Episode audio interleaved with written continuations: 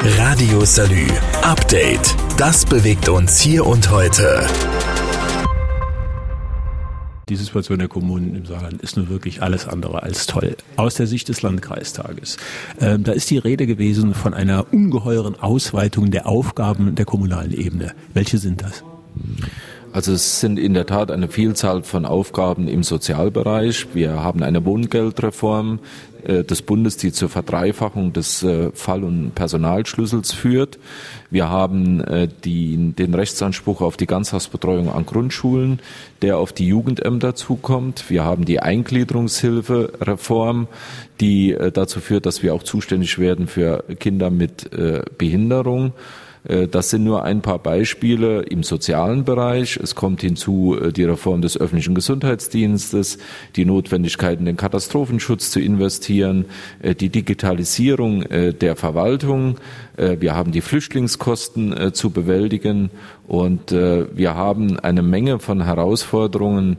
Auch im Betreuungsrecht gibt es eine Reform, die letztendlich dazu führen, dass wir mehr Personal brauchen, mehr Kosten haben und diese über die Umlage an die Kommunen weitergeben müssen. Das ist jetzt schon mal mein Stichwort, Kreisumlage. Also diese Bewältigung der Problematik durch die Kreisumlage ist eigentlich nicht mehr möglich. Warum? Weil die Kreisumlage früher mal ein Ergänzungsmittel war, mittlerweile ist sie die Hauptfinanzierungsquelle für die Landkreise. Die Landkreise müssen ihre Haushalte ausgleichen. Das ist gesetzlich vorgegeben. Wir dürfen keine Schulden machen. Und wir können sie nur über das Instrument der Umlage ausgleichen, weil wir keine eigenen Steuereinnahmen haben, die wir dringend bräuchten. Und diese Umlage müssen die Kommunen finanzieren.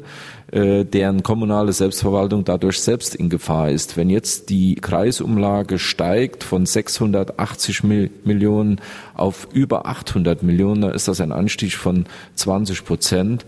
Und wie soll eine Kommune eine äh, Steigerung ihrer Umlage von über einer Million und mehr, oder mehreren Millionen äh, bewältigen können. Sie wird nicht mehr in der Lage sein, eigene äh, Dinge umzusetzen. Und das gefährdet insofern die Möglichkeit, vor Ort noch in der Infrastruktur äh, zu investieren.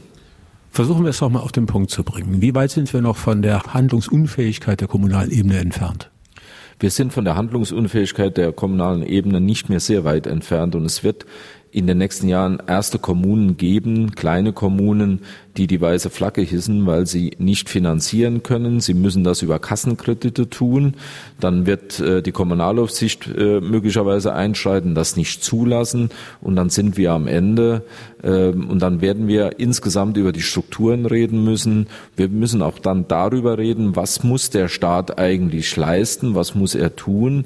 Ist es wirklich möglich, dass er den Bürgerinnen und Bürgern jede Aufgabe abnimmt, dass er alles finanziert, alles leistet?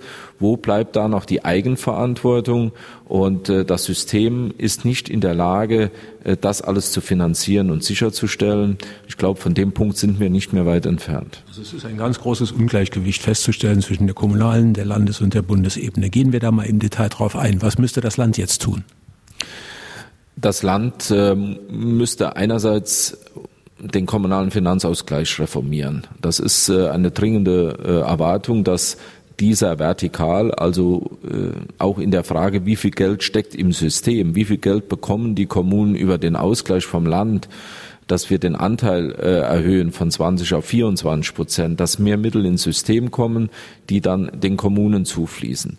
Das Land selbst ist auch in einer schwierigen Finanzlage, deswegen muss das Land auch gegenüber dem Bund erreichen, dass die Landkreise eine eigene Steuer bekommen, äh, dass Altschulden von den Kommunen durch den Bund äh, erstattet werden und äh, dass grundsätzlich äh, auch Bundesaufgaben im sozialen Bereich, das Kinder- und Jugendhilfegesetz ist ein Bundesgesetz und äh, belastet uns zunehmend in millionenfacher Höhe, dass der Bund genau wie bei der Grundsicherung die Kosten der Jugendhilfe auch komplett übernimmt.